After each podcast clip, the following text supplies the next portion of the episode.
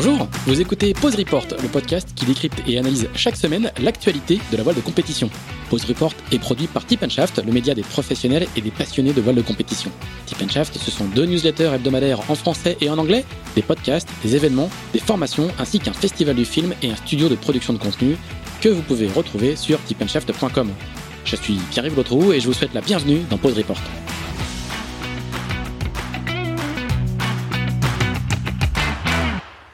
Bonjour à tous, bonjour à tous et bienvenue dans ce 53e épisode de Pause Report, le podcast hebdomadaire de Tip Shaft qui explique, décortique, décrypte et analyse l'actualité de la voile de compétition sous toutes ses coutures en compagnie des meilleurs experts. Nous sommes le mardi 14 euh, décembre, il est un peu plus de 9h45, quasiment 9h50 et on accueille aujourd'hui euh, un format club de la presse avec deux journalistes avec qui on va revenir sur les grands moments de l'année 2021, euh, deux journalistes et une podcasteuse. Je vous les présente. Le premier, c'est un fidèle de Pause Report qui travaille euh, pour Voiles et Voiliers. Il s'agit de Didier Ravon. Salut Didier. Salut Pierre-Yves. Le deuxième est le rédacteur en chef du journal du nautisme qui est euh, en région parisienne, je pense, comme Didier, si je me trompe pas, c'est Frédéric Pellatan. Salut Fred. Bonjour Pierre-Yves, ouais, hélas, je suis en Ile-de-France. Et notre euh, troisième invité est une nouvelle sur euh, ces petits formats club de la presse de Pause Report. C'est une consoeur podcasteuse qui co-anime un podcast intitulé Les Dessous de la voile. Il s'agit d'Anne Millet. Salut Anne. Bonjour Pierre-Yves, bonjour à tous. Et Anne, qui, euh, qui par ailleurs, pour ceux qui travaillent un petit peu dans la voile, a une longue carrière de communicante auprès de, entre autres, la Fédération française de voile, plusieurs équipes et qui euh, aujourd'hui donc fait un podcast qui s'appelle Les Dessous de la voile. Donc euh, on, nous pratiquons la confraternité à Pose Report. Puis Axel Capron, le pilier de Pose Report, le rédacteur en chef de Tip Shaft. Salut Axel, qui est euh, à Levallois-Perret, toujours. Exactement. Bonjour à tous. Alors tous les cinq, on va revenir sur les, les moments forts de cette année voile 2021. C'est un peu le moment des des rétros de fin d'année, une année qui aurait été très très riche évidemment et qui a débuté par l'arrivée du Vendée Globe 2020-2021 remporté par Yannick Bestaven qui a été élu lundi dernier marin de l'année et qui euh, a eu aussi euh, a été fait chevalier de la Légion d'honneur, si je ne m'abuse, euh, quelques heures auparavant à l'Élysée. Eh ben, première question, est-ce que ce titre de marin de l'année est, est, naturel, sachant que on, c'était l'année aussi olympique, qu'on a eu aussi une belle Jacques Vabre. Est-ce que Yannick Bestaven est naturellement le marin de l'année 2021 qui veut qui veut commencer? Honneur aux dames. Anne, qu'est-ce que tu en penses? Écoute, euh, moi j'ai été hum, très perplexe. Euh, je, j'avoue que je savais pas trop. Je, je, hum, les années Vendée Globe en parallèle des années euh, olympiques, c'est toujours très très compliqué. je pense que Yannick est un très bon marin, mais j'aurais peut-être, je trouve que que hum, la voile olympique aurait pu être félicitée cette année. Voilà, c'est c'est mon c'est mon point de vue. Même si je suis ravie pour Yannick, en fait, je crois que j'aurais voulu avoir deux marins de l'année. Comme ça, tout le monde aurait été content. il faut expliquer. Hein, D'habitude, le, les années olympiques ne sont pas euh, des années de Vendée Globe, puisque le, la, les années les années olympiques, c'est plutôt euh, l'année avant le Vendée Globe, ou en tout cas l'année du départ du Vendée Globe, mais pas l'année de l'arrivée. Donc, on n'a pas ce genre de conflit. Fred, qu'est-ce que t'en penses? Moi, je trouve que ça ne souffre d'aucune contestation. Effectivement, la voie olympique a été euh, a, été brillante, mais elle a été brillante en couleur argent et, et pas couleur or. Et je pense que ça ça compte un peu. Et puis, euh, et puis Anne, tu as raison, le Vendée Globe aurait plutôt tendance à écraser un petit peu l'actu, mais euh, mais en 2016, 2017, Armel Leclerc euh, n'a pas eu le titre de marin de l'année. En 2012-2013, François Gabard n'a pas eu non plus. le dernier, c'est Mich Dej euh, pour son doublé euh, sur le Vendée Globe. C'était en 2008-2009. Donc en réalité, j'ai l'impression que la préoccupation du, de, de, de, de la préoccupation de l'emprise du, du Vendée Globe sur le sur le circuit a quand même été assez euh, assez maîtrisée ces dernières années. Et puis euh, il y a un truc que j'aime bien d'abord la victoire de Yannick, elle est elle est quand même euh, fait quand même partie de ce qu'on peut appeler une surprise. Et puis il a aussi incarné eh ben ce bon esprit marin hein, parce qu'on on, on attribue à, à Jean la tous les tous les mérites du sauvetage de, de Kevin Escoffier, mais en réalité ils ont été quatre euh, à, détourner. Ouais. Et, euh, et donc voilà, donc euh, donc Yannick a fait partie des manœuvres de sauvetage et il a gagné le Vendée Globe et euh, autant compenser. Euh, donc voilà, je, je, trouve vraiment qu'il mérite son, il mérite ce titre-là. Est-ce que c'est pas aussi un petit peu le, une sorte de récompense de la d'une certaine forme de résilience parce que Yannick il gagne le Vendée Globe 20 ans après sa victoire dans la mini transat donc c'est aussi le c'est aussi une manière de récompenser la durée, l'abnégation, la persistance. On peut peut-être demander à Axel parce qu'il se trouve que Axel était au jury du Marin l'année. Alors je crois que t'as pas le droit de raconter ce qui s'est passé, mais est-ce que tu peux contourner un peu et nous dire un petit peu s'il y a eu beaucoup de débats ou comment ça s'est passé?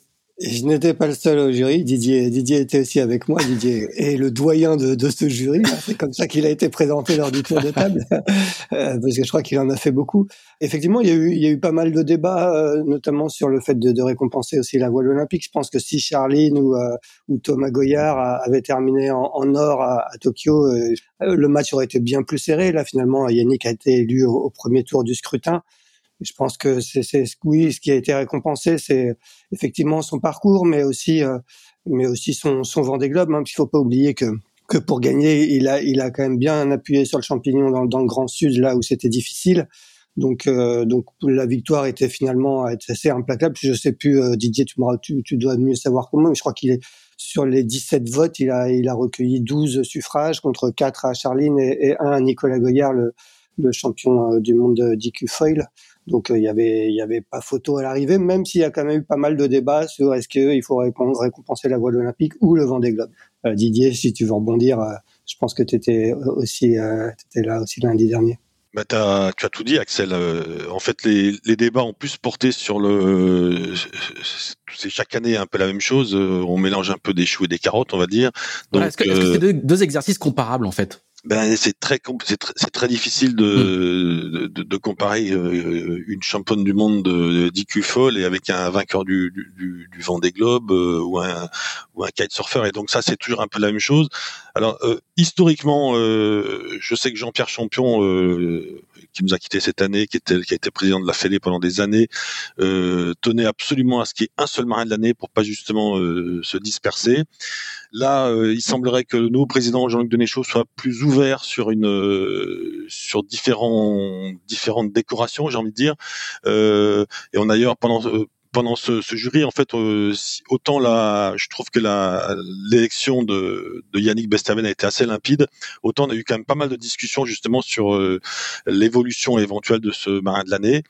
Et euh, on est plusieurs à avoir pris l'exemple de du Ballon d'Or France Football, qui alors il y a un Ballon d'Or qui est toujours un peu au-dessus, mais il y a le meilleur gardien, il y a la meilleure féminine, il y a le meilleur ci, le meilleur Exactement. ça. Et donc je pense qu'on risque dans les années qui viennent euh, les étés qui viennent, de ben, délire euh, peut-être euh, un marin de océanique ou et, puis un et un régatier olympique ou inshore. Enfin, je pense qu'on c'est un petit peu la c'est un petit peu la tendance parce que c'est vrai qu'il y y a toujours un peu de frustration parce que cette année il y avait encore euh, il y avait, il y avait je crois qu'il y avait 12 nominés et, et pas des moindres donc c'est c'est toujours très compliqué de faire un choix. Mais en tout cas euh, en ce qui me concerne moi je pense que Bestaven c'était largement mérité quoi sur les, les autres marins de l'année, parce que la cérémonie a récompensé, euh, alors pas d'autres marins de l'année, mais, des, trophées des champions, si je, je, je crois que c'est le, le, terme précis euh, qui convient. Euh, moi, il y en a un. Alors du coup, je, suis en train d'essayer de, de, retrouver. Il y a un jeune marin euh, qui a gagné, voilà, un certain Gaspard Carfantan, qui est licencié à la moitié Synagote, que je ne connaissais pas personnellement. Hein. Et Gaspard Carfantan, il est champion du monde, champion d'Europe et champion de France moins de 19 ans en IQ foil. Donc lui, je pense qu'on peut euh, le repérer pour le futur. Et puis, il y a, alors, elle est déjà un peu plus connue, hein, euh, euh c'est Loman Valad, euh, qui est licencié à, à la Société Nautique de l'Ouest à Nantes, qui est championne du monde d'optimiste. Et je crois qu'elle a gagné son troisième titre consécutif. Je parle sous ton contrôle, Olivier, qui est, qui est très calé en, en, voile, en voile légère. Je crois qu'elle a gagné au retour de son championnat du monde d'optimiste, où elle fait septième et première féminine. Elle fait le triplé pour le titre de championnat de France quelques, quelques jours après. Hein. Absolument, tu as tout à fait raison. Et... Notez ces deux noms-là, là, Loman Valade et Gaspard Carfantan, euh, parce que je pense que euh, on a on a du on a du futur là. Oui, alors euh, Loman, elle, elle, passe au 420 et puis après, euh, bah, bah, elle, rêve aussi de faire les jeux un peu plus tard. Alors ça sera en, en 470 mixte ou en 49er FX, ça c'est encore euh, c'est à voir. Mais en tout cas, euh, ce qui est surtout incroyable, c'est qu'elle a, elle a gagné son troisième titre de championne de France en ayant gagné quasiment toutes les manches à la, en de Quiberon. Voilà. Et surtout, c'était, elle a à peine le temps de débarquer de d'Italie, puis c'était sur le lac de Garde, et donc elle a enquillé le championnat de France trois trois jours après son titre mondial, quoi. Donc, ouais. ouais très très belle performance. Donc là, on a de la, on a de la graine de champion et Gaspard Carfantan, voilà, le, le triplé monde, Europe, France en en IQ foil en moins de 19 ans, c'est ça, ça promet de, de, de, belles années. Je reviens, je reviens à notre rétro 2021. Qu'est-ce que vous avez pensé de cette édition du Vendée Globe qui a été qui a été vraiment euh, totalement euh, hors norme à tout à tout point de vue, à la fois par le nombre, par le, le, déroulé des événements, le naufrage euh, et le sauvetage de, de Kevin Escoffier, le finish au milieu de la nuit entre jusqu'au dernier moment on ne savait pas qui allait gagner le Vendée Globe entre Bestaven et Dalin. Qu'est-ce que vous en avez pensé un petit peu parmi comment se classe cette édition du Vendée Globe parmi les les, les, les précédentes? Anne, on reprend l'ordre. Ah, exceptionnel, exceptionnel. Euh, moi, ça fait quelques années, j'ai fait quelques éditions du Vendée Globe. J'ai été service de presse du Vendée Globe en 2004, et j'avoue que c'est euh, un Vendée Globe sur lequel je me suis absolument pas ennuyé. Euh, il y a eu de la bagarre tout le temps, à tous les niveaux. Euh, moi, j'ai souvenir de Vendée Globe où très souvent on en avait deux qui partaient en tête et on avait un duel en tête où c'était presque effectivement celui qui rentrait le premier euh, dans les mers du Sud. Ben voilà, après euh, quelque part, on avait une hiérarchie qui commençait un petit peu à s'établir. Là, franchement, mais ça a été, euh, ça a été magique, quoi. Ça a des rebondissements. Il y, a, y a tout eu, il y a tout eu. Il y a eu du sportif, il y a eu de l'humain, il y a eu de l'aventure. moi, franchement, j'ai, j'ai, j'ai, on peut dire que j'ai kiffé ce des globes. Fred? Pour moi, c'était un petit peu, euh, un petit peu, euh, ouais. Je, je, je, je, vais juste préciser que je suis passé de l'autre côté du miroir pendant, le, pendant le Vendée Globe. J'étais euh, co-rédacteur dans, l'équipe édito. Alors. Donc j'ai vécu ma meilleure vie.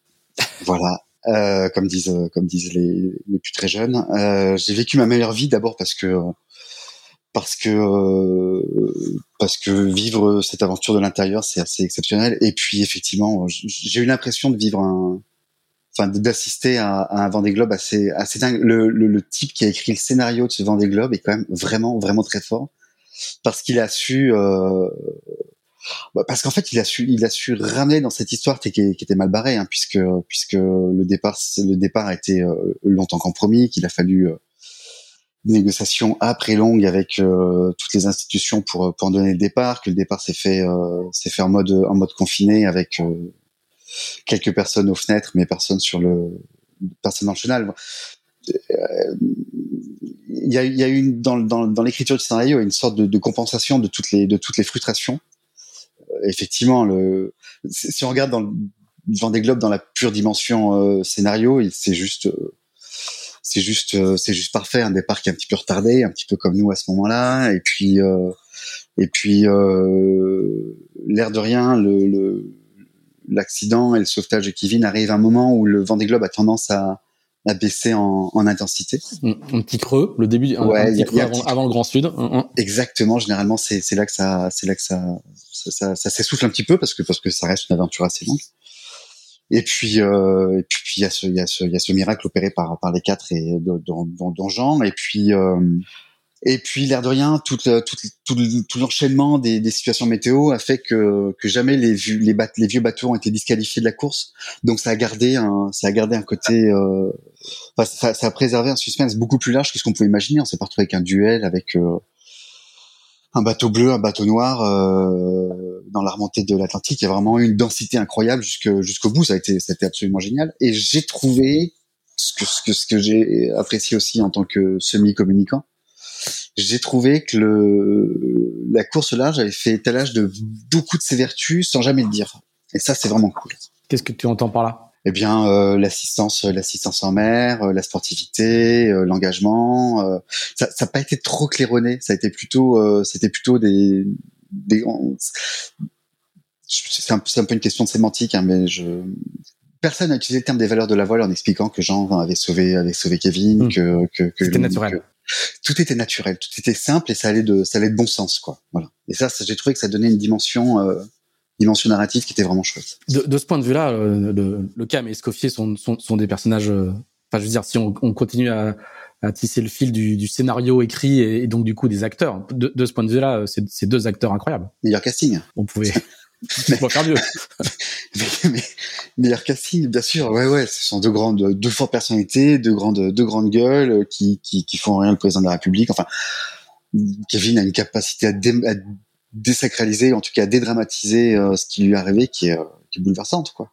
Didier C'est pas facile de passer le troisième parce que je vais, enfoncer, je vais vraiment enfoncer des portes ouvertes. On va, on va changer l'ordre après. Bah, alors du coup, du coup, si tu veux, j'ai une petite question plus précise. Vas-y. Il y a une rockstar sur ce Vendée Globe, une immense rockstar qui est qui est née une deuxième fois ou une troisième fois. On sait on sait pas très bien. Euh, c'est pas pas le vainqueur, c'est pas c'est pas Yannick, c'est Jean Le Cam quoi. Bah exactement. Et d'ailleurs, euh, c'est extraordinaire. Hein. D'ailleurs, c'est marrant ce que tu la question que tu me poses parce que l'autre jour j'étais avec un dîner avec des amis qui suivent un peu la voile, qui ont suivi la Vendée Globe comme euh, bah, comme beaucoup beaucoup de, comme des millions de Français. Et euh, je, je, leur dis, bah, lundi, je vais à l'élection du marin de l'année, et ils me disent, le marin de l'année, c'est le CAM. Je dis non, le marin de l'année, c'est pas le CAM. Euh, sportivement, il a fait, il a fait que quatrième entre dit. Je dis, que quatrième. Et, et voilà, oui, bien sûr, le le, le, vainqueur du Vendée Globe, c'est c'est le CAM. Enfin, le vainqueur, le vainqueur euh, médiatique ou moral, tout ce qu'on voudra, mais mais bon, euh, j'ai rien à ajouter sur ce qu'il vient de dire. C'est vrai que moi j'ai eu la chance de, de, pouvoir suivre tous les Vendée Globe, euh, de loin bien sûr, mais de, de, loin et de près. Et je crois, c'est pas parce que c'est le plus le plus proche dans ma mémoire que je pense été le, le plus intense. En tout cas, euh, en effet, notamment euh, cette, cette, arrivée où il faisait un froid de canard, mais on, où on on a fait, on a enchaîné, une, nuit blanche extraordinaire parce qu'il y avait euh, les bateaux se suivaient euh, les uns après les autres. C'était, enfin, tout était magique dans ce Vendée Globe. Enfin, et, et, nous, nous les journalistes, on a quand même une, une, chance extraordinaire, c'est de, c'est de vivre le cette arrivée notamment, et enfin, pas, pas que l'arrivée, mais cette, cette, arrivée nocturne de, de, de, de tous ces types-là, c'était, enfin, ça foutait vraiment la chair de poule. C'était merveilleux, quoi. Axel. Ouais, ouais, moi je confirme ce que, ce que tu viens de dire, euh, Didier. C'était absolument extraordinaire ces arrivées en chaîne là, c'est, cette nuit-là. Moi, ce que j'ai trouvé aussi sur ce Vendée Globe, je sais pas si vous êtes d'accord, c'est que ça peut-être plus que les éditions précédentes, ça, ça a mis en, en avant, euh, révélé des, des personnalités qu'on dont on parle un peu moins en général, qui sont euh, souvent parfois 12e, 15e et, et dont on parle très peu. Et finalement, là, on, on, a, on a vu euh, se révéler des Louis Burton, des Benjamin Dutreux, euh, des Piper, des Damien Seguin, des Armel Tripon, des personnages qu'on nous, on connaît journalistes de course au large, mais qui sont moins connus du grand public et que ça a mis particulièrement en, valeur. Et j'ai trouvé dans, dans ce sens que ce Vendée Globe a été assez assez exceptionnel. Je sais pas si, si vous vous avez eu des coups de cœur euh, sur sur des personnes, sur des skippers de ce Vendée Globe, mais moi j'ai trouvé que ça qu'on a vraiment euh, on a vraiment eu une mise en lumière de, de personnalités, de profils différents assez assez fabuleuses. Peut-être Anne, sais pas si toi tu as des coups de cœur sur ce sur Vendée Globe. Ah si, alors moi j'ai deux coups de cœur. Euh, j'ai Benjamin Dutreux. Je trouve qu'il est d'une discrétion, il, il, est là, il a, je trouve qu'il a fait une course exceptionnelle. On le connaissait pas beaucoup avant le départ, on le connaît pas beaucoup plus en fait après il est resté euh, très très humble, très caché. Pourtant, je trouve qu'il a fait un super Vendée Globe. Et puis après, évidemment, Pip R. Je pense que elle, euh, c'est c'est c'est incontestable. Autre, évidemment, Jean Le Cam, Yannick, euh, tous ces champions. Mais ces deux-là, je trouve, voilà, méritent un petit un, un, petit coup de cœur et un coup de chapeau de ma part. Ouais, son sourire lumineux à l'arrivée était quand même une, une des images fortes de ce Vendée Globe, j'ai trouvé aussi. Fred, toi, est-ce que tu as un coup de cœur sur ce Vendée? Oh bah, je vais faire comme à l'école des fans. Je parlais des, je des autres. Moi, j'ai beaucoup aimé euh, les, les, prises de parole de, de, de, Benjamin, de Damien aussi. Je suis très heureux pour. Euh, je suis très heureux pour Louis Burton, qui euh, qui fait des choses dans son coin, qui a, qui a, qui a tardé à être adopté par par le milieu et qui fait une course absolument prodigieuse en prenant des options euh, euh déjà euh, de, de, de, navigateur assez assez extraordinaire euh, dans le dans le Grand Sud. Là, il est allé mettre la, la, tête là où d'autres voulaient pas les mettre le pied. Il a opéré une réparation euh, de, de, dans ces petites îles du Sud qui était euh, qui était pas anodine. Il est retourné au charbon. Il finit il finit troisième. C'est il fait un des globes qui qui est absolument monstrueux. Et en plus, le chef d'entreprise est quand même hyper malin puisqu'il a récupéré je pense au lendemain de, de, de l'arrivée d'Armel Tripon, l'Occitane en Provence, qui est quand même un, un, beau bateau, un bon bateau en devenir. Euh, comme il avait récupéré le bateau de d'Armel Lecléache euh, juste à la fin du, du Vendée Globe. Le marin est super bon, le chef d'entreprise est, euh, est, est, bien malin aussi, et puis il a une, il a une manière de s'exprimer qui est extrêmement libre. Et je trouve ça assez, je trouve ça assez rock. J'ai ouais, j'ai bien aimé, j'ai bien aimé Piper aussi, qui était, qui était, qui, qui, qui, s'est révélé. Et puis beaucoup d'admiration pour le courage de Jérémy Bayou, qui est retourné au, au Turban dans des conditions euh, quand même très très compliquées après après une pause infinie, euh, enfin un retour sable et puis une pause une pause infinie. Il est retourné euh, il est retourné sur l'eau. Il a fait finalement avec un, un, décalage météo, mais il a fait il a fait un temps similaire au set premier du Vendée Globe. Enfin vraiment c'est c'est fort quoi. Didier? Bah, moi, c'est moi j'ai un coup de cœur général pour la pour cette édition. J'ai pas envie de sortir quelqu'un de particulier. C'était j'ai trouvé que c'était assez exceptionnel et j'ai envie de parler plutôt de de l'effet Vendée Globe qui, à mon avis, euh, va être euh, bénéfique pour toute la voile euh, française dans les dans les mois, dans les années qui suivent. Et un effet dont, on voit déjà les effets aujourd'hui, hein, quand on regarde le nombre de projets qui sont repartis, qui continuent après ce Vendée Globe, le nombre de nouveaux projets, l'extension du nombre d'inscrits à, à, maximum à 40 euh, on a l'impression qu'il y, a une vraie dynamique euh, qui, a été lancée par ce Vendée Globe et qui touche aussi euh, toutes les autres classes. Hein. On voit que la classe 40 marche très bien, les Ocean 50 marchent bien. Comment vous voyez un peu ce, ce boom? C'est vraiment l'effet Vendée Globe? Bah, Didier, on va peut-être enchaîner avec toi pour reprendre l'ordre, pour changer d'ordre un peu. Mais comment comment tu l'expliques surtout?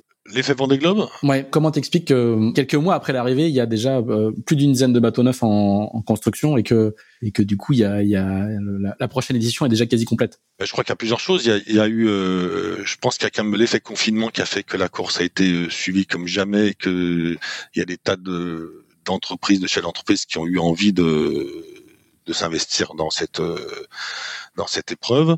Euh, il y a aussi, euh, à mon avis, euh, le, fait que le ben on, va se répéter, on en a parlé que le casting est absolument formidable, le scénario c'était un, c'était un scénario de ça, pourrait faire un, long métrage et donc il y a un ensemble de choses qui font que les gens ont, envie d'y retourner.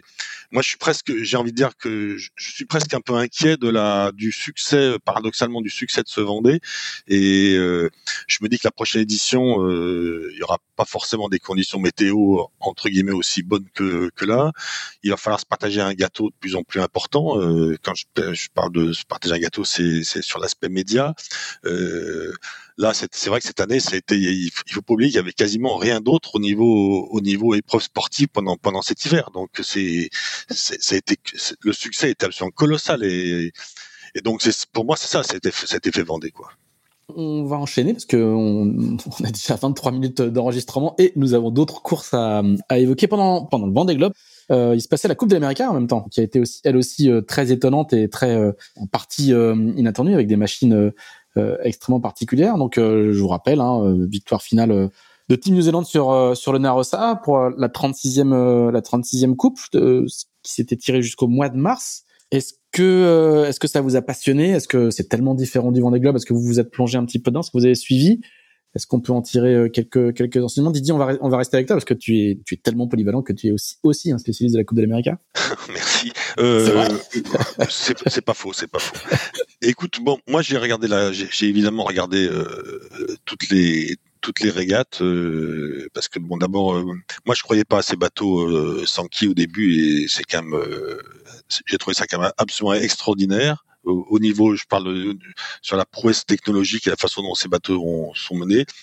Euh, pour le reste, euh, je me suis un peu ennuyé pour dire la vérité. C'est-à-dire que j'étais super content de voir que ben, que les Italiens étaient dans le match euh, en finale, et puis euh, à part une ou deux régates qui ont été absolument palpitantes et extraordinaires, euh, euh, ben, les courses étaient pliées dès le premier bord de près. En plus, euh, heureusement qu'on a des, des, des, graphiques parce qu'à la télé, parce que les mecs naviguent toujours bordés dans l'axe, donc on sait, on sait, on sait jamais si le bateau est au près ou au portant. Euh, alors je, vais jouer les anciens combattants, mais j'avais un peu de nostalgie avec euh, avec ces régates en, en 12 mètres J euh, ou en classe America où euh, c'est sûr que ça allait pas très vite au près, mais au moins le marquage était était vraiment c'était vraiment du match racing, du duel. Là, je trouve qu'on a perdu un peu de, tout ça, mais ça ça reste quand même une une démonstration de, technologie qui moi qui m'a absolument bluffé quoi. Fred, est-ce que tu as la même petite pas déception, mais est-ce que tu as eu, la même sensation vis-à-vis de la coupe après, après ce Vendée Globe euh, trépidant? Ouais, avant la prise d'antenne, on s'était à peu près décidé de paraphraser Didier Ravon, hein, puisque Didier Ravon a toujours raison. Euh... Et donc, je vais ajouter un petit peu de, un petit peu d'analyse de comptoir. Merci, c'est gentil. Si tu, me, si tu, me, le pardonnes, Didier. Euh, je, je, trouve ces, ces, je trouve ces bateaux absolument fantastiques. C'est fabuleux. C'est d'une beauté, euh, c'est d'une beauté absolue.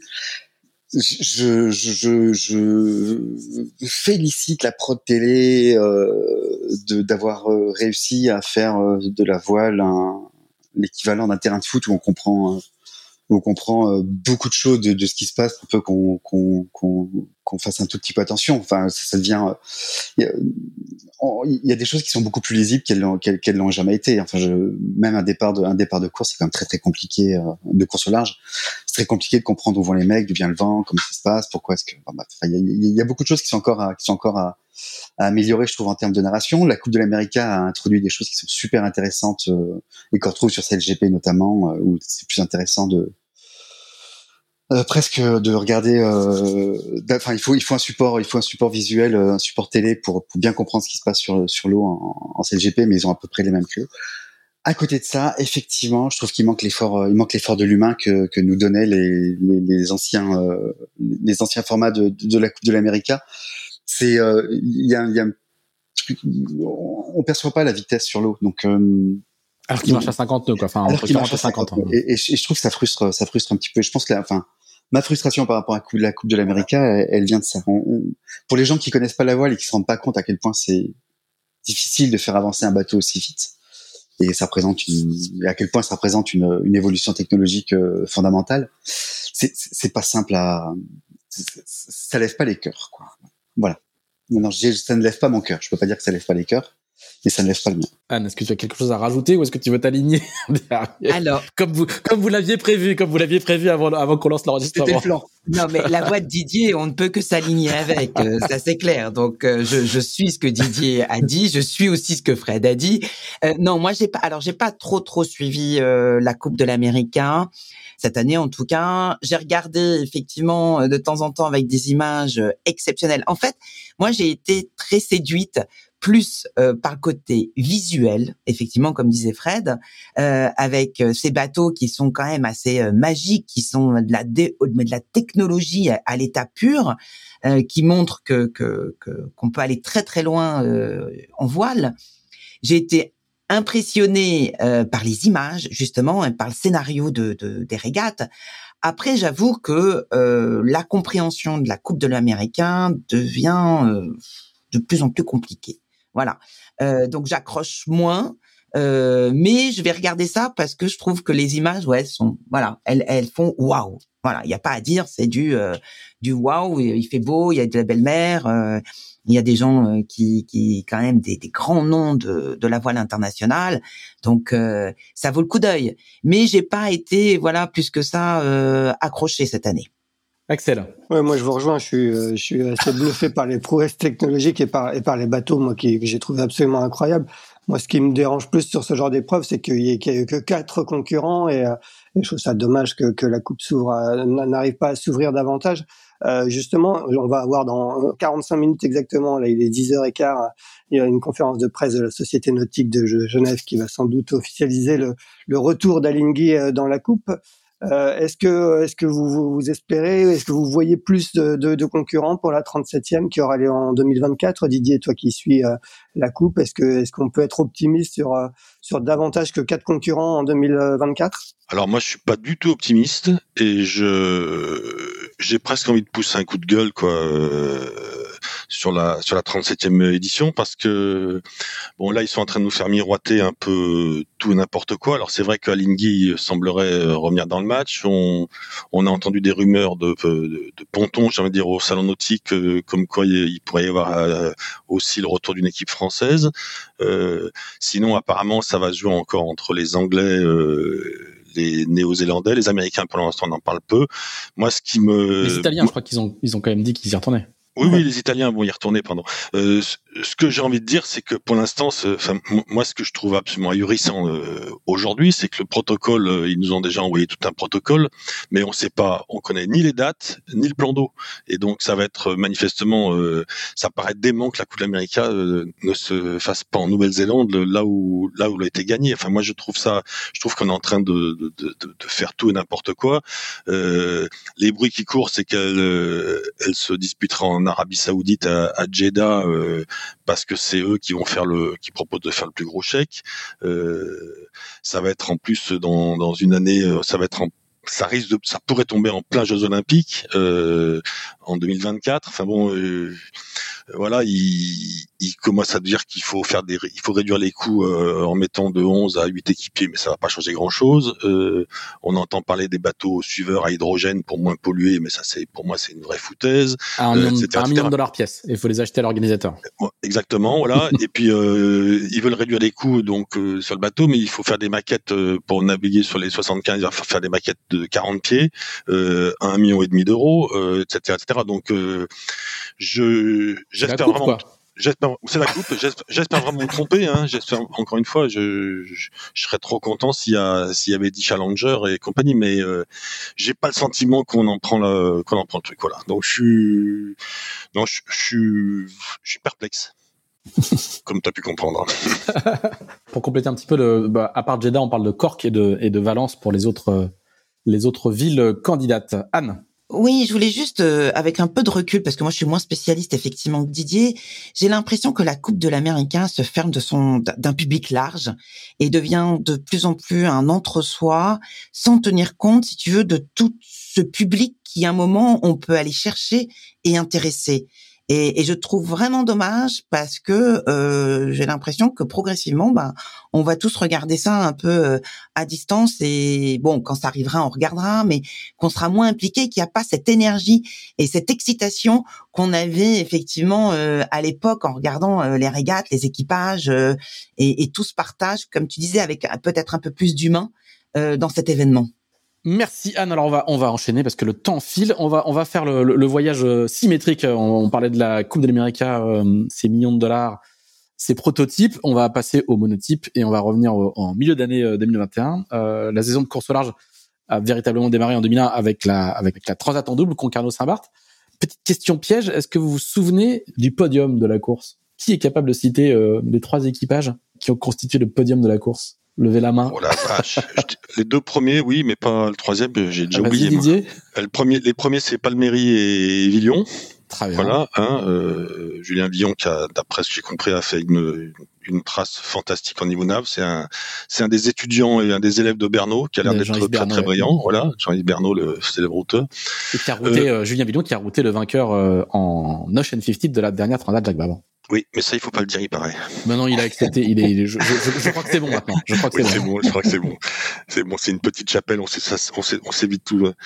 Euh, et alors le, le, second, c'était euh, le Turquet, mais alors je sais même plus avec qui. Donc Corentin Douguet. Avec Corentin Douguet, voilà. Et, donc non, j'ai, mais moi, là, j'avoue que j'ai, j'ai pas beaucoup suivi la traite à G2R, enfin extra aux états G2R. Et le troisième, c'est euh, Tom Laperche et Loïs euh, Béréard. On va juste noter qu'effectivement, euh, si on prend le, le, les trios, ils ont Tanguy Le Turquet vient, vient d'annoncer le, le, rachat du bateau de Damien Seguin pour faire le prochain Vendée Globe. Corentin Douguet a annoncé un classe 40 et un nouveau partenaire qui était suite Tanguy Le Turquet sur euh, pour la prochaine route du Rhum. Tom Laperche est l'équipier de François Gabard euh, en ultime et Loïs Bérère est le nouveau euh, skipper massif. Donc il n'y a pas vraiment de secret, hein. c'est le monde du Figaro et on est on fait pas de podium par hasard. Est-ce que quelqu'un veut, veut, se souvenir de cette, de cette transat parmi vous, Anne ou Fred ou Axel? Moi, j'avoue que j'ai, non, j'avoue franchement, j'ai pas trop suivi euh, cette transat en double. Euh, non, non, là, je suis très mauvais. Je suis désolé, mais effectivement, je l'ai pas, je l'ai pas énormément suivi. Si, c'était quand même une transat qui était la, la, la première du, du, Figaro Beneteau 3, donc c'était un, un, vrai test grandeur nature pour, pour le bateau, et je crois qu'il a été remporté avec succès à la réserve près qu'ils ont quand même rencontré énormément de problèmes. Toujours le même problème avec ces bateaux de, d'algues et de sargasses sur une grande partie du parcours et, euh, et c'est Gilles Damaï qui m'en parlait récemment euh, quand, quand je l'ai eu pour une interview dans Tip Shaft. Il disait que c'est, vraiment la, la punition de, de ces bateaux et, et c'est un problème qu'ils qui, qui n'arrivent pas à résoudre sur, sur ces bateaux. Les, les sargasses sont pas spécifiques au Figaro 3, hein, c'est le la forme de quille, l'angle de quille, du voile de quille, pardon, de, de Figaro 3, euh, qui les empêche d'enlever le, dans les illégales. Fred? Je n'avais pas d'apport fondamental euh, à porter ce sujet. Juste un petit truc, mais après il y a, y a, une petite part de spoil, pardon. Euh, avec la avec la victoire de Julien Villon là sur la sur la transat en double et puis celle de Pierre Leroy sur la mini transat, ça fait quand même deux rois de la météo qui euh, qui s'imposent et euh, voilà. Et je, je trouve c'est pas, je, je, pense que c'est pas anodin. Ouais, ouais bah c'est clair que ça peut servir. Mm. on est d'accord. Dans la foulée de la Transat Double, il y a eu la première édition de The Ocean Race Europe. Est-ce que vous avez suivi? Est-ce que vous vous souvenez des vainqueurs également? Et euh, qu'est-ce que vous en avez pensé? Au final, on se rend compte que, euh, notamment euh, Thomas Ruyant, qui a participé à la course, a quand même considère que ça a été un très très gros apport pour la perf et la victoire dans la Transat Jacques Vabre en IMOCA. Est-ce que vous avez regardé un petit peu cette cette course, Didier? Oui, bah je l'ai suivi un petit peu, mais pas moins que moins que la Coupe d'Amérique, le Vendée Globe et les Jeux Olympiques, ça j'avoue. Mais euh, on y arrive après. Hein. Euh, ouais, j'imagine, j'imagine. Euh, je j'ai l'impression qu'ils sont vraiment tirés la bourre, ils se sont fait euh, manifestement plaisir. Euh, il y a eu quand même des conditions météo, si je me trompe pas, qui étaient quand même qui n'était pas vraiment euh, pour avantager les les foilers dernière génération d'ailleurs puisque je crois que c'est un bateau c'est un bateau allemand à dérive euh, classique qui, qui l'emporte avec justement avec sur le creux à bord. Voilà sur le fil. Euh, j'ai envie de dire que il y a eu tellement de courses cette année il y a eu tellement d'événements euh, fantastiques je, trouve que c'est difficile pour eux, et pour les marins et pour les sponsors d'exister entre là parce que c'était un c'était sûrement un magnifique événement à vivre mais c'était un événement mineur par rapport au, au Vendée à la Jacques Vabre euh, à la Coupe euh, en plus c'était une année olympique euh, mm-hmm. donc voilà un peu mon sentiment par contre je j'ai aucun doute sur le fait que ceux, ceux et celles qui ont fait cette course là on, ça leur a apporté beaucoup à, à tous les niveaux quoi ils ont, ils ont tous gardé un souvenir euh, assez ému. On va rappeler qu'il y avait deux catégories, Imoca et Volvo 65.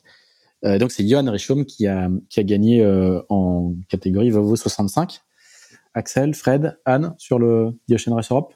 Moi, je pense que c'est un, un, parcours, en tout cas, qui a beaucoup plu aux marins. Hein. C'est un peu, on se rappelle tous du tour des, des différents tours de l'Europe qu'on a connus dans les que les plus anciens ont connu dans les années 80-90 et, et, je crois que c'est un peu la résurgence de ce genre de format qui qui, qui plaît beaucoup aux marins hein. c'était en plus c'était en équipage de 4 sur les IMOCA. Euh, le format a beaucoup plu donc euh, moi moi je trouve que c'est sympa pour ces marins d'aller aussi euh, défricher un peu d'autres terres de navigation. Et on, ils, vont finalement les IMOCA vont très peu naviguer en, en Méditerranée. Donc c'était l'occasion euh, d'aller d'aller se confronter à des conditions un peu effectivement qui ont été très particulières. Hein. Il y a eu quand même beaucoup beaucoup de petits temps sur sur cette course, mais euh, je pense que le, les échos que moi j'ai eu de tous les marins qui ont participé étaient, étaient quand même très bons et, et ça leur fait du bien d'aller voir un peu autre chose que le golfe de Gascogne. Euh, ou, ou, le Fastnet. Ça leur fait du bien de naviguer tout court, hein, parce que ça fait des ouais, milles. Et les milles en IMOCA, euh, les milles où tu, en, tu engranges de la data, de l'expérience, euh, ils valent cher au final sur ces, sur ces bateaux. Euh, Fred euh, bon, on va noter quand même la victoire de Benjamin Dutreux hein, euh, sur le bateau, euh, sur le bateau, sur le bateau allemand. Évidemment, celle de, de Joachim Richaume en, dans l'autre dans l'autre catégorie. Et euh, je, je, trouve vraiment le cool qu'il y ait un format qui amène euh, qui amène euh, ces bateaux-là à travers à travers l'Europe. J'ai cru comprendre que c'était c'est un format qui était assez assez onéreux et c'est pour ça que ce n'est pas souvent c'est pas souvent c'est pas souvent réalisé. Pourtant c'est euh, c'est c'est très intéressant que ces IMOCA soient menés en équipage. Ça, ça leur donne une, une vocation supplémentaire euh, dans le cadre de, de The Ocean euh, Race qui qui, qui, qui, qui, qui, accueille les IMOCA. Mais n'empêche c'est intéressant de voir ces bateaux naviguer en, en équipage. À chaque fois que les marins euh, euh, je veux dire du vent des globes pour faire un raccourci vont en Méditerranée ils commencent un petit peu par rechigner, puis après ils sont hyper contents d'aller faire euh, d'aller faire des OP euh, des OP là-bas. Je me rappelle notamment des Monaco Globe Series où euh, qui, qui avaient eu un petit peu de mal à, à se lancer. Et finalement, tout le monde avait adoré rencontrer de nouvelles conditions de navigation, une autre température, un autre public. Enfin voilà, il y a, y a, beaucoup de bénéfices à retourner à retourner naviguer en, en, Méditerranée pour eux. Et puis voilà. Ouais, moi je suis assez d'accord. Moi j'ai des tellement bons souvenirs euh, des, des, tours de l'Europe, euh, vraiment. Puis je trouve que que, que l'équipage amène quelque chose d'autre. Les skippers finalement ils aiment l'équipage Et je trouve que c'est bien une course comme ça. Après, elle était peut-être trop proche de l'arrivée du Vendée Globe. Euh, peut-être que c'était pas la bonne année euh, où fallait la positionner parce que euh, je pense qu'elle mérite euh, vraiment d'être là et effectivement d'aller naviguer un peu sur toutes les mers, d'être en équipage, d'aller voir autre chose. je pense que ouais, moi c'est un format que que, que j'aime vraiment vraiment beaucoup. Ouais, le, le, projet, je crois que pour la deuxième édition, j'ai discuté avec Johan Salen, qui est un, le copropriétaire de, de The Ocean Race, et le projet pour la prochaine édition, effectivement, de la faire plus tard dans la saison. Euh, là, c'était vraiment trop rapproché du, du Vendée Globe pour qu'il y ait suffisamment de concurrents, notamment en IMOCA. Euh, les Jeux après The Ocean Race arrivaient le mois le mois d'août et les, et les Jeux Olympiques. C'était le grand rendez-vous de l'été à Tokyo. Euh, le bilan français trois médailles, deux en argent, une en bronze. Qu'est-ce que vous en pensez? Euh, Qu'est-ce que est-ce que c'est bien? Est-ce qu'on aurait pu faire mieux? On va, on, va rester avec toi, Anne, comme ça, vous n'allez pas pouvoir vous aligner derrière, Didier Ravon.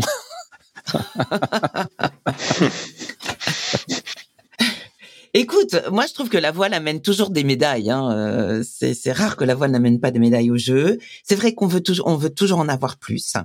Euh, on, aurait euh, espéré en avoir effectivement un peu avec avec les hommes. Il faut savoir que quand même les femmes ont, bien brillé en voile hein, cette année avec Charline et, nos duos euh, Aloïs et Camille.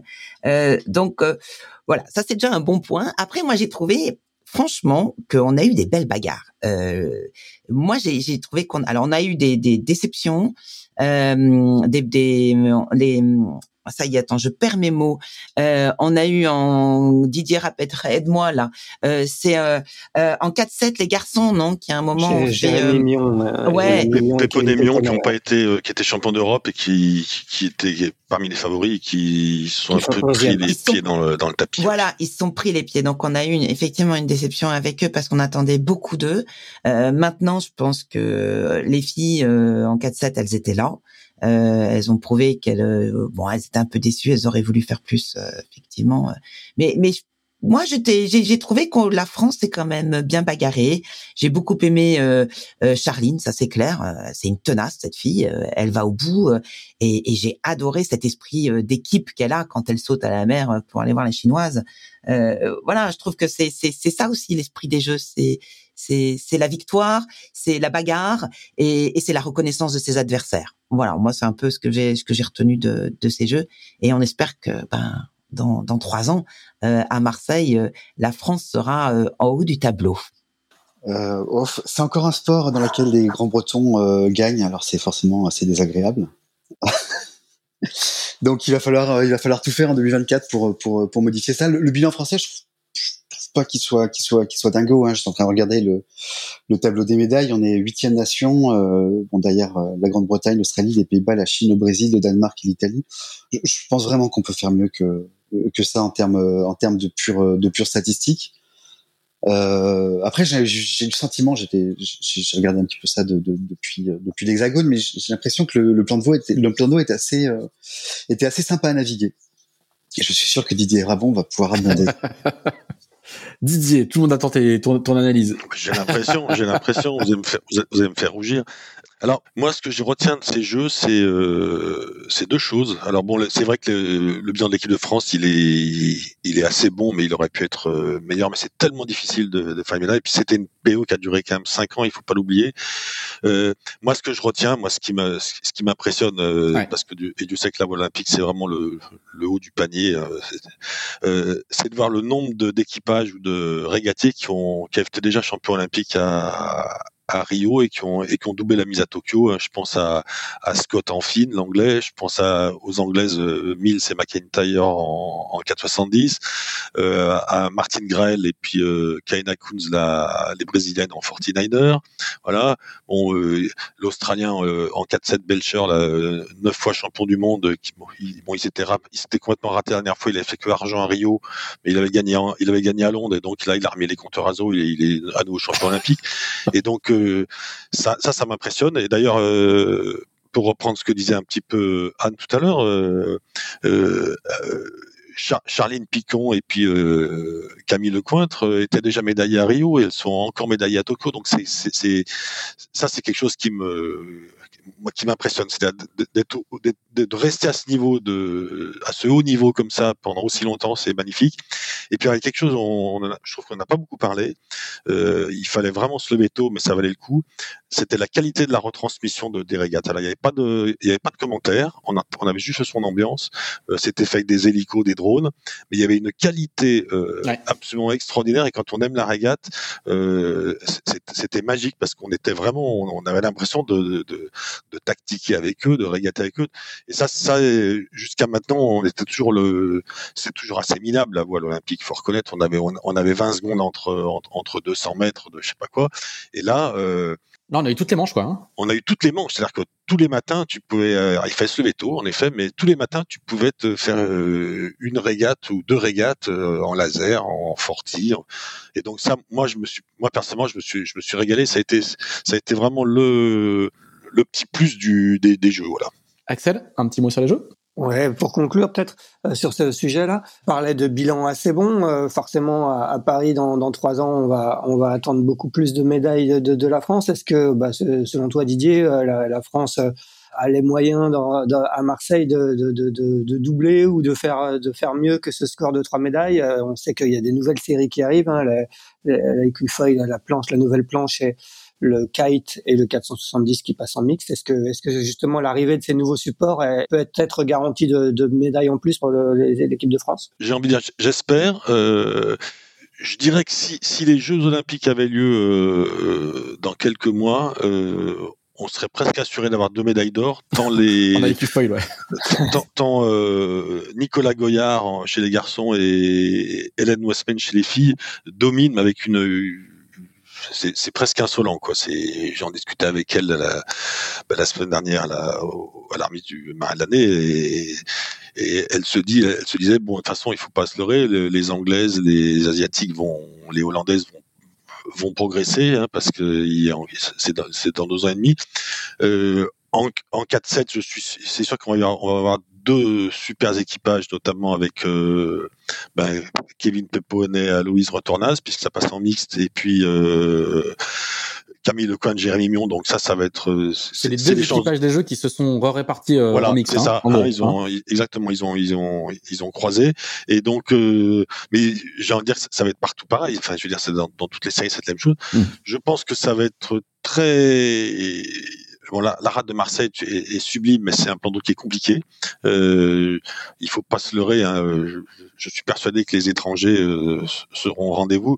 Euh, je suis pas sûr que ce soit un avantage, forcément un avantage. il y aura moins de transport hein, pour les Français, pour les pour les s'entraîner, mais quand on s'attend que l'équipe britannique, ils ont déjà acheté euh, une super maison euh, au bord de l'eau avec le petit port qui va bien et qu'ils sont déjà euh, en entraînement sur place, même quand il fait quand il fait froid ça sera, très compliqué d'avoir des médailles, euh, d'avoir beaucoup de médailles parce qu'il y a encore une fois le niveau va être euh, extrêmement élevé. Il y aura une forte pression euh, générale hein, pour les.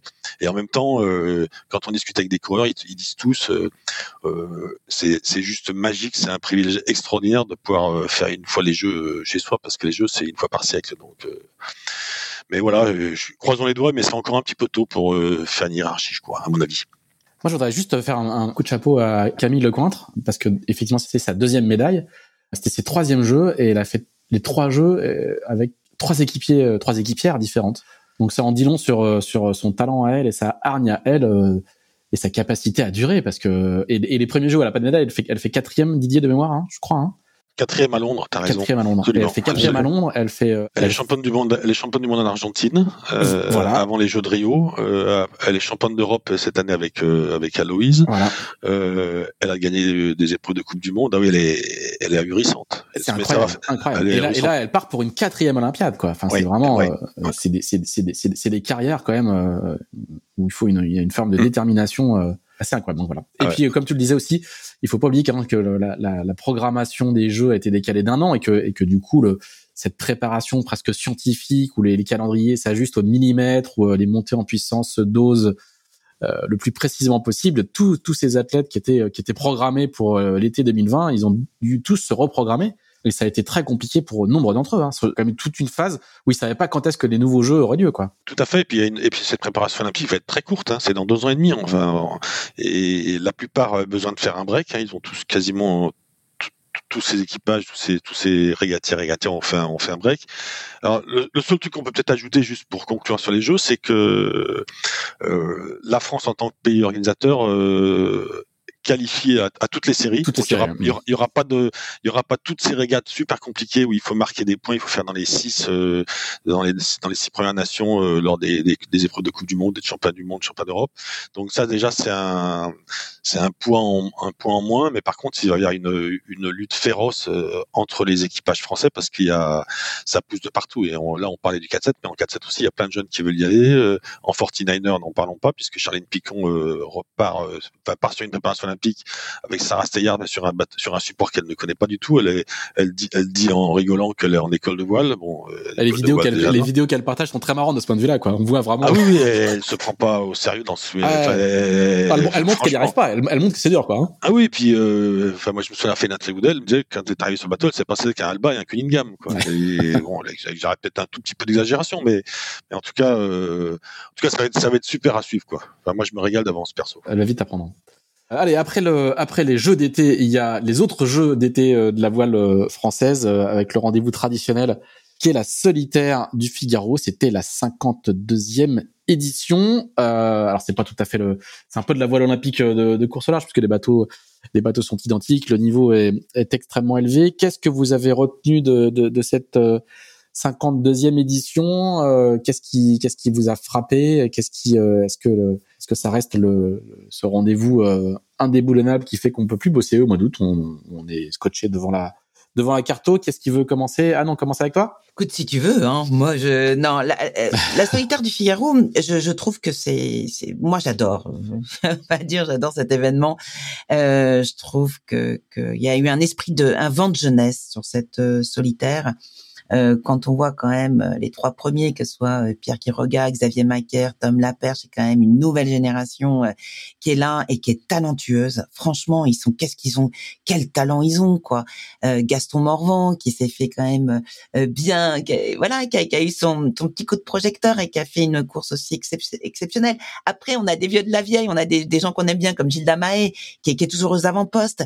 Mais, mais moi, ce que j'aime dans cette course, c'est ça, c'est, c'est, c'est vraiment tout le monde à armes, égales. C'est une course en temps, c'est une course facile à comprendre. Et, franchement, oui, pour moi, c'est, vraiment le renouveau de la course au large. Il y a des profils absolument exceptionnels, quoi. Et après, on les voit effectivement sur les Transats Jacques Vabre euh, en équipier, puis euh, et puis après, on, va les voir, euh, voilà, sur euh, Skipper et certainement sur le vent des globes. Donc, donc ouais, moi j'aime cette course. Franchement, je l'aime. Fred, Parle-nous de Pierre Quiroga quand même. Un gars, un gars du sud qui gagne la solitaire quand même. C'est, c'est, c'est le, c'est le. C'est l'outrage, c'est l'affront. c'est le, scandale et c'est très beau. Oui, il est bon, formé, formé à Port-la-Forêt. Et formé à Port-la-Forêt. C'est la, c'est la synthèse des deux. Ouais, ouais. Non, c'est un. C'est le en même temps. Euh... Et au centre Méditerranée quand même. Et au centre, détecté au centre Méditerranée, puis monté à Port-la-Forêt. Euh, j'espère que Didier Ravon euh, sera d'accord avec moi, mais je prends le risque quand même. ça, fait un moment qu'on attend de voir Pierre euh, éclabousser le éclabousser le circuit. Euh, il a trouvé, je pense, avec euh, avec le, le, la filière de détection de la massif, un, un standard euh, technique qui euh, et, de, confort de travail qui lui ont permis de qui lui ont permis de d'émerger de, de, cette manière-là. Euh, il fait quand même il fait quand même une, une solitaire qui est absolument absolument remarquable. Euh, il y a un petit peu de déception peut-être euh, pour Xavier Macaire. Ce serait quand même bien qu'il qu'il en accroche une parce qu'il la mérite, il la mérite quand même très très très amplement. Euh, Tom Laperche aussi fait partie des, des jeunes qu'on qu'on voit euh, qu'on voit progresser euh, semaine après semaine. J'ai presque j'ai presque envie de dire et je pense qu'il a encore passé un gap euh, un cap incroyable avec avec François Gabard cet automne, mais euh, champion de France euh, de, de, de, course au large dans ce Tom Laperche, champion de France de course au large euh, en solitaire. En solitaire ouais. Et donc voilà, donc ça fait ça fait un très très beau podium. Puis après il y a une densité qui est qui est, qui, qui, qui, est, qui est incroyable. Enfin le, le, le plateau le plateau le plateau était dingue. Il y a plein de il y a, enfin, il y a, il y a, il y a, il y a, il y a, il y a, il y a une très belle, Anna a raison, il y a une très belle jeune génération là qui est en train de, qui est en train de pousser fort, et puis, et puis voilà, et j'ai un petit peu regretté de mettre un petit peu le nez de la solitaire parce qu'effectivement, c'est, ça ressemble de plus en plus à, au, vrai championnat de France et euh, et, euh, et voilà, ça, ça a vraiment une gueule de Ligue 1, quoi. Didier, quel est ton point de vue sur euh, sur cette édition de la de la solitaire? Est-ce que est-ce que je, je, vais trop loin en disant que c'est un peu les Jeux Olympiques de la course au large? Je sais pas, je sais pas. euh... Monotypie, rendez-vous récurrent, niveau très élevé, écart minime ce qui est, ce qui est sûr, c'est que ça être une course qui est tellement difficile. Euh, il faut, il faut cocher tellement de cases. Moi, j'ai été, enfin, on je crois que j'avais eu la chance d'être euh, d'être invité sur un nouveau podcast avec Pierre. On en avait parlé à l'époque. Euh, c'était avant le, c'était bien avant la, le Figaro. Euh, moi, il m'a quand même impressionné ce garçon parce qu'il a, il a quand même dominé de façon ahurissant. Ça m'a rappelé un peu. Il y a, il y, a, y a quand même les éditions du Figaro. Je me souviens de l'année où Parlier avait gagné euh, trois étapes sur quatre. On l'appelait l'extraterrestre. Euh, bon bref, il y a eu, y a eu quelques années. Il y a, eu des années avec euh, le Cléache, pareil, euh, Bayou, des Joyaux. Enfin bon, des, des et je, trouve que oui, enfin des, des gars comme Xavier Macaire, comme euh, comme Gilda Maé, enfin il y, en a plein qui sont qui sont au, top du top depuis des années et, et, là ils tombent sur un mec qui est en état de grâce. Quoi. Enfin, moi, j'ai été euh, moi, moi j'ai été vraiment très très impressionné par sa par, par son Figaro. C'était vraiment un truc de une, une gestion euh, générale encore une fois, euh, voilà. Mais il y a, il y a aussi, euh, pour rejoindre ce que disait Anne, c'est qu'il y, a aussi toute une jeune génération qui arrive, et notamment, euh, on n'a pas parlé beaucoup de d'une jeune fille là, qui est Elodie Bonafou, qui a fait un Figaro euh, d'exception. Euh, je me rappelle que Jean-Yves Bernot dit souvent que maintenant, quand on arrive à faire dans les 20 au Figaro, déjà, c'est remarquable. Et, donc ça, ça me dit de la part de Bernot, ça, moi, ça me cause. Voilà. Axel, un petit mot sur la solitaire Ouais, bah moi je, suis d'accord avec toi Didier. Je trouve que euh, Pierre, Quiro, Pierre Quiroga sur cette solitaire a été euh, fait vraiment preuve d'une maîtrise absolue. Hein, et il a été tout en audace, mais en audace maîtrisée. Hein, chaque fois, il, a su faire le petit décalage, mais sans non plus aller trop loin dans, ce décalage, contrairement à ce qu'il faisait avant. Euh, on sent qu'il a beaucoup mûri et c'est vraiment la, la, victoire de la maturité. Et ce qui était beau aussi, c'était de de voir ces, tous ces figaristes euh, revenir après sur la Jacques Vabre un peu plus d'un mois plus tard, alors qu'ils ont eu quand même une solitaire euh, épuisante hein, avec quatre, euh, quatre grandes étapes. Et on en a vu Pierre Quiroga, Achille Nebou, Alexis Loison, Xavier Macaire, qui, qui, ont enchaîné sur une Transat Jacques Vabre et qui, pour la plupart, ont fait quand même des, des résultats, des, des, très bons résultats. Hein. Alexis Loison, il a, il a été en tête longtemps euh, de la Transat Jacques Vabre en classe 40 sur un bateau un peu plus ancien que les autres. Et, et c'est la preuve que ces figaristes, ils arrivent quand même à porter leur, leur culture de, de, la régate après sur au large sur un format Transat Jacques Vabre. Et c'était beau à voir de les voir enchaîner euh, au terme d'une saison qui a été quand même très très longue pour eux. Alors du coup, c'est la transition euh, parfaite. Merci Axel. c'est beau. C'est beau, ça, c'est magnifique. du coup, euh, dernière épreuve un petit peu de, de, de, la, de la rétro de l'année 2021 qui est, qui est toute fraîche. Hein, c'est la c'est la Transat Jacques Vabre euh, extrêmement euh, atypique par euh, les d'abord le nombre de concurrents au départ, hein, 79 bateaux au départ et, le double de marins, la, météo un petit peu atypique. Hein, ils ont eu très très peu de vent tout le long, donc du coup ça a été assez long, une ambiance assez particulière à l'arrivée puisqu'il y avait des événements sociaux et, une tension particulière en Martinique. Qu'est-ce qu'on peut retenir de cette euh, de cette Transat Jacques Vabre? Est-ce qu'il y a des enseignements particuliers euh, à retenir ou est-ce qu'elle est trop atypique pour euh, en, tirer des conclusions particulières? On va changer l'ordre. On va commencer avec Frédéric. Et l'attend. Euh, j'ai adoré la victoire scratch de. Enfin, non, c'est déjà, c'est déjà faux. ça commence bien. c'est ça qui est terrible. Euh, j'ai adoré que Primonial, mené par Sébastien et Mathieu euh, soit les premiers à la ligne malgré euh, un parcours plus court que celui des ultimes, euh, malgré un parcours plus long que celui des Imoca des classes 40. Voilà. Euh, évidemment, ça a mis, ça se met un peu le, ça se met un peu le trouble dans, dans, dans les esprits et c'est, et c'est au fond assez intéressant et c'est au fond, j'ai presque envie de dire un, un mal, un mal accepté d'une course à, à plusieurs à plusieurs classes et puis surtout ils font une course absolument euh, fantastique avec euh, avec un routeur dont on ne peut pas citer le nom qui est Julien Villon donc et euh, Et puis, et puis manifestement une qualité de préparation du bateau qui a été tellement parfaite qu'ils n'ont eu quasiment aucun aucun souci, ce qui leur a permis de ne jamais de ne jamais freiner, de profiter de toutes les options et tout, tout le routage qui leur était qui leur était fourni. C'est un bateau c'est un bateau ancien. C'est c'est c'est une vraie belle victoire de, de guerrier dans les dans les Ocean 50. Euh, voilà. Après, je, après le duo euh, Camas Caudrelier, ça paraissait euh, quelque part quelque part euh, inéluctable, mais c'est beau de réaliser euh, réaliser l'inéluctable. C'est toujours beau quand un champion est au rendez-vous quand même. Ouais, ça c'est quand même assez... t'es favori, t'es favori, t'es favori.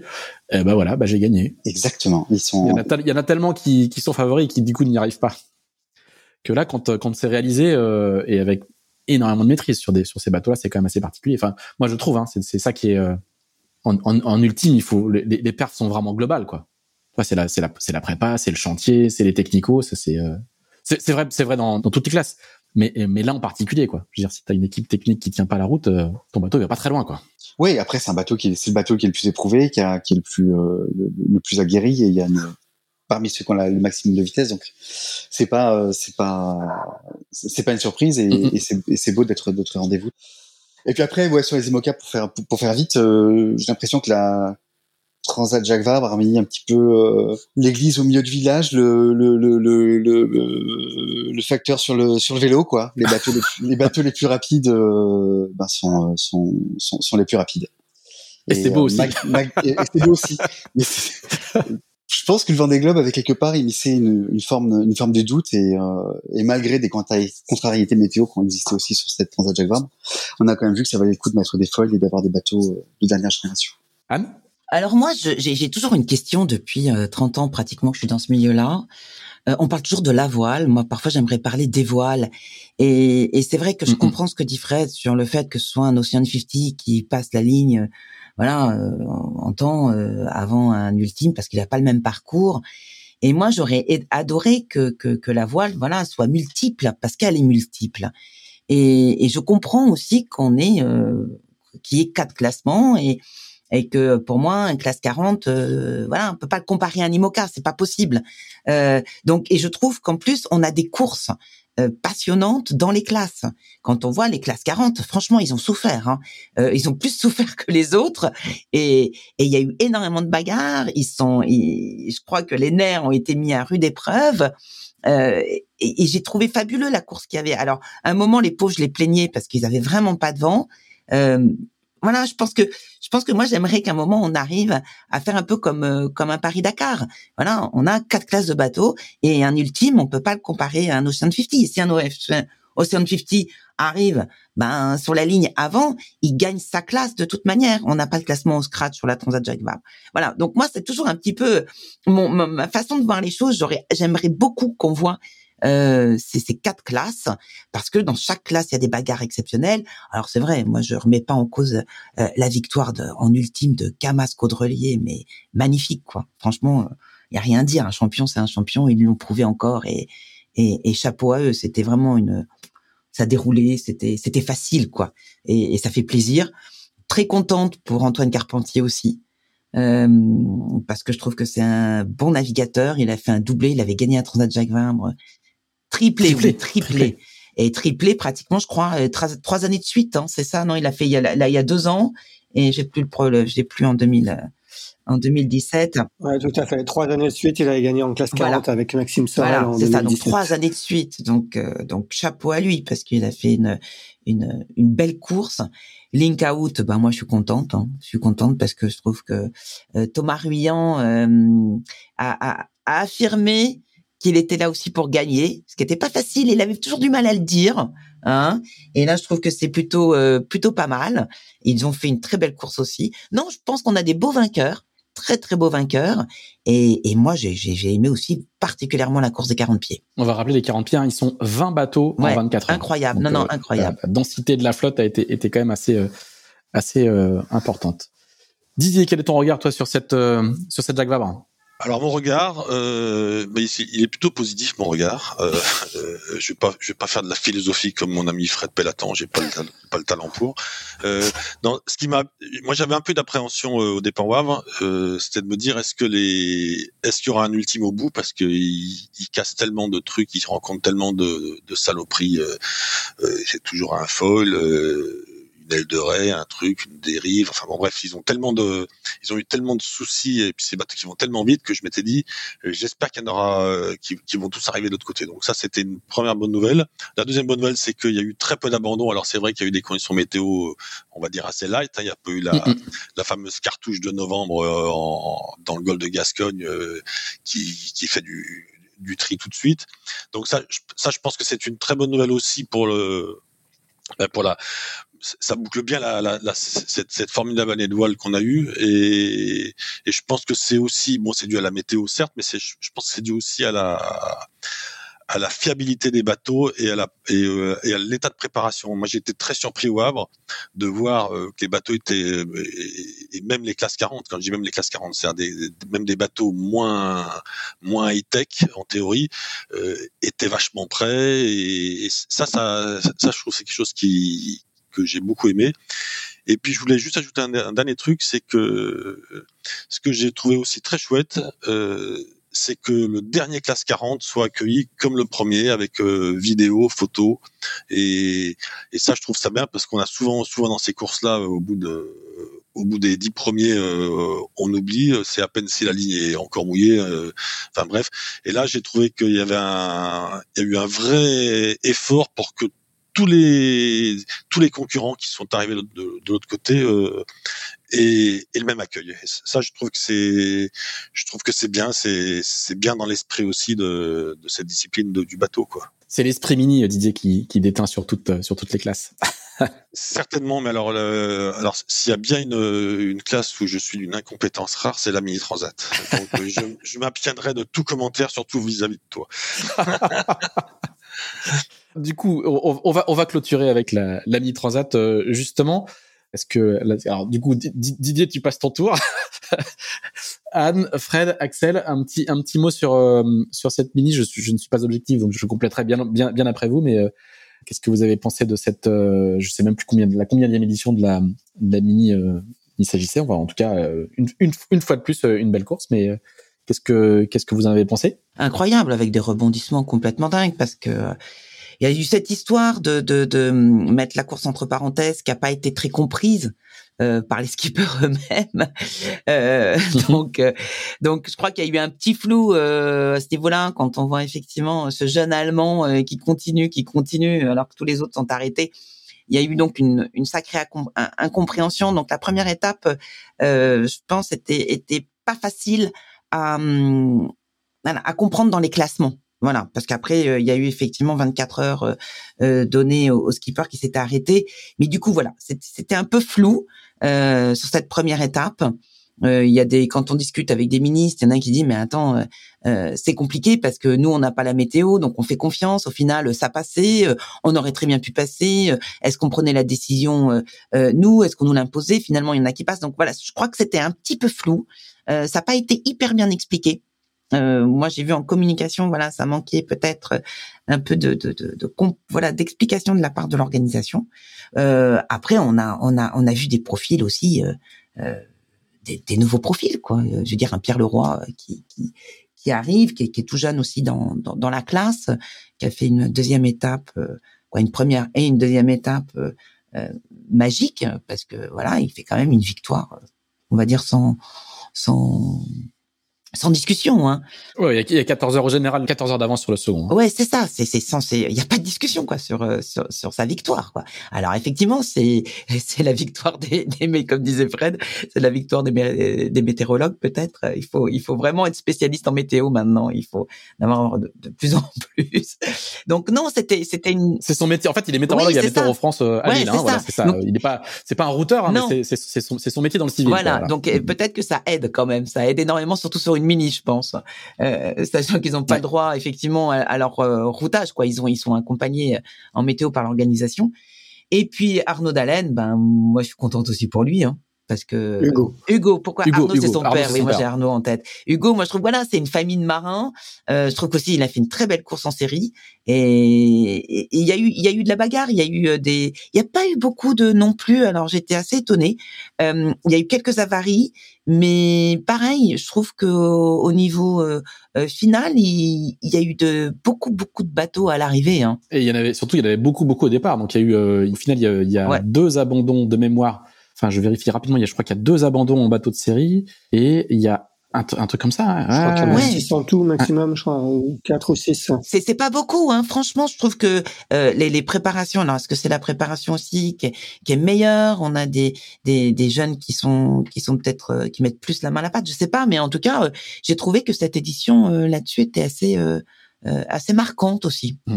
Frédéric. Je vais adopter le- la formule du plaidé coupable. Euh, j'ai pas beaucoup suivi la, la mini, j'avais tennis. Il faut dire que tu t'occupes aussi du, du journal du tennis. J'ai l'impression qu'elle a- autres activités. euh.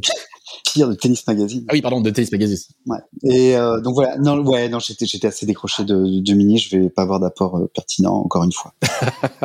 Axel. Non, mais moi, ce que je, je voulais souligner quand même la- la- les victoires de Pierre Leroy et de Hugo Dallène qui sont assez magistrales. Hein. C'était, ils faisaient partie des favoris. On disait que que c'est beau quand des favoris euh, assument leur statut. Je trouve qu'ils l'ont très bien assumé en vraiment en suivant une très belle trajectoire sur cette deuxième étape, en prenant le risque d'aller au sud.